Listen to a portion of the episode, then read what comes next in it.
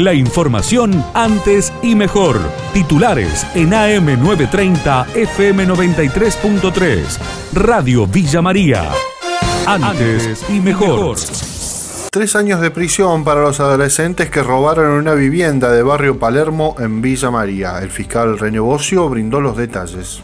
Eh, este juicio de la modalidad abreviada inicial, donde los imputados reconocen lisa y llanamente el hecho que se le atribuye y el fiscal en base, digamos, a ese acuerdo solicita eh, la, pena eh, que se ha acordado. El proceso ha concluido, es decir, en el día de hoy han sido condenados Junior Andrés Blanco Oliva, Lautaro Nahuel Bustamante, Lautaro Tomás Cuadrado Vieira, Ángel Francisco Díaz, Federico Iván Eibar y Nicolás Tibaldi a la pena de tres años de prisión, de ejecución condicional, más las accesorias legales y costas del proceso, y eh, también la joven Sol Canduela Ruiz Pica, por el delito de encubrimiento a seis meses de prisión de ejecución condicional, también más accesorias y costas del proceso. Es un juicio abreviado inicial, tiene eh, en caso para el fiscal aristas importantes, en este caso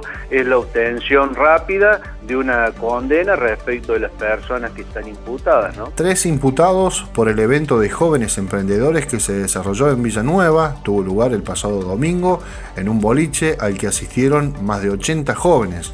También fue el fiscal René Bocio quien brindó los pormenores a Radio Villa María. Para esta reunión en particular, digamos esta reunión de jóvenes emprendedores, como se llama, donde había 83 personas en el lugar, no, no se había pedido ningún tipo de autorización. Una vez que tuvimos todo eso, digamos, eh, toda esa información, bueno, imputamos el artículo 205, que es eh, lógicamente la violación del aislamiento preventivo y obligatorio establecido en esta circunstancia que estamos. Es una figura que tiene de seis meses a dos años de prisión. Obviamente que atento el tenor de eso se actúa por simple citación.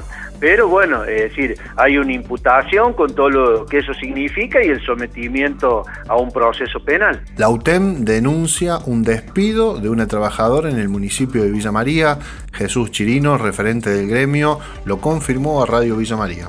Bueno, desde la UTEM salimos a denunciar públicamente que en el día de ayer el abogado Santiago Tobo, mediante un telegrama, concretó el despido de una trabajadora municipal del área de salud con 11 años de antigüedad. Lo que nosotros entendemos es que es un acto discriminatorio. Esta es una persona que vive en otra localidad, que no se podía trasladar, pero sí podía trabajar de forma remota, como lo estaba haciendo mucha gente en el municipio. Eh, no había razones para despedirla. El abogado despedidor se escuda en una supuesta, un supuesto vencimiento del contrato. Hace 11 años que la mujer trabaja en la municipalidad y el abogado debería saber que según la Constitución Nacional debería tener estabilidad en el trabajo y los contratos son para tareas eventuales, no para trabajar 11 años en el municipio. Le estamos pidiendo públicamente a la Intendente Rosso que revean esta situación y proponen una cápsula turística para el verano 2021. Fue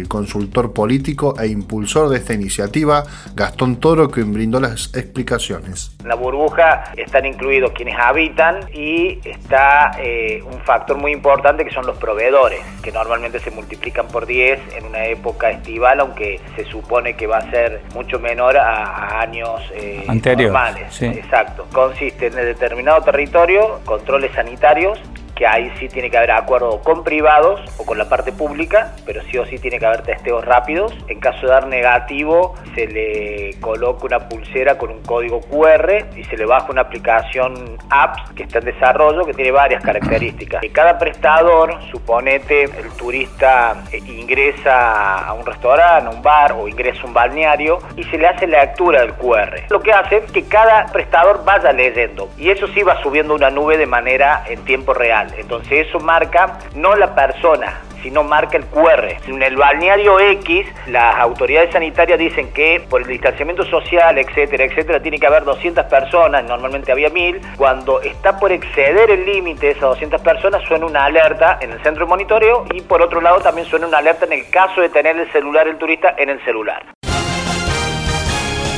La información de Villa María y la región. AM930, FM93.3. Radio Villa María. Antes y mejor.